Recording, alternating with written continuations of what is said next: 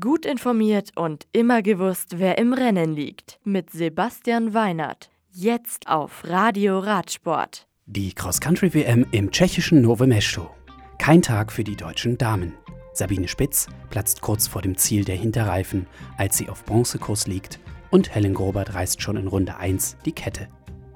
Auch schien das Rennen eingangs der letzten Runde bereits entschieden, als eine zuvor nie dagewesene Dramatik in einem WM-Rennen die Medaillenplätze tüchtig durcheinanderbrachte. Der Himmel war zwar bewölkt, doch die Temperaturen mit 27 Grad machten die Luft schwülwarm. Wie bereits im WM-Ausblick mit Erhard Goller beschrieben, ist der Kurs in Novemesto technisch anspruchsvoll mit bissigen kurzen Anstiegen, technischen Abfahrten und Feldsektionen, die nicht nur die Titelverteidigerin Pauline Ferrand-Prévot zum Sturz brachten. Und gleich nach dem Startschuss setzte sich Yolanda Neff aus der Schweiz wie gewohnt an die Spitze. Gunrita Dale Flescher schied sofort aus, als ihr in einem Massensturz, wenige Meter nach dem Start, der Lenker brach. Noch in der verkürzten Einführungsrunde bildete sich eine Spitzengruppe aus Yolanda Neff, Jana Bellamoina, der späteren Siegerin und Specialized-Fahrerin Annika Langwart, Maja Wolosowska, Catherine Pendrell, Sabine Spitz, Katharina Nesch und Emily Betty. So ging es nun Runde um Runde.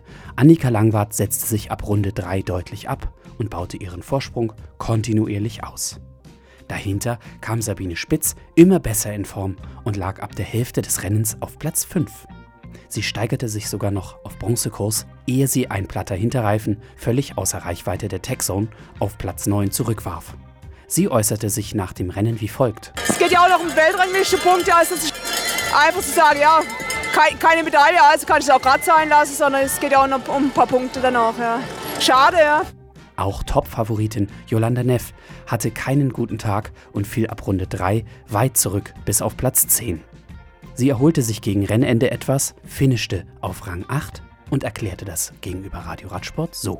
Ich habe gegeben, was ich konnte und ich glaube, das ist das Maximum, das heute drin gelegen ist. Und ich hatte einfach Rückenschmerzen und ich wusste, dass sie irgendwann kommen würden. Und ja, ich bin einfach gefahren, solange es ging. Und ich bin froh, dass ich bis zum Schluss äh, gekämpft habe und alles gegeben habe. Aber ja, mehr lag heute nicht drin. Gegen Rennende bot sich dann eine vorher nie dagewesene Spannung zwischen der Polin Maja Wlosowska und Emily Betty aus Kanada. Die Polin lag auf Silberkurs, als ihr weniger als zwei Kilometer vor der Ziellinie die Luft aus dem Reifen ging. Sie wechselte das Hinterrad und wurde dabei von Emily Betty überholt. Auf der Zielgeraden unterlag sie dann Betty nur um wenige Zentimeter und musste sich mit Platz 4 zufrieden geben. Die Siegerin erreichte das Ziel nach fünf Runden in einer Stunde und 30 Minuten. Sie meinte nach dem Rennen, ja, das war wirklich unglaublich. Ähm, ich kann es kaum fassen. Das war für mich ein, ein super Rennen und für mich diese Titel also bedeutet wirklich alles. Und ab morgen steht um 14.50 Uhr das Rennen der Herren auf dem Programm.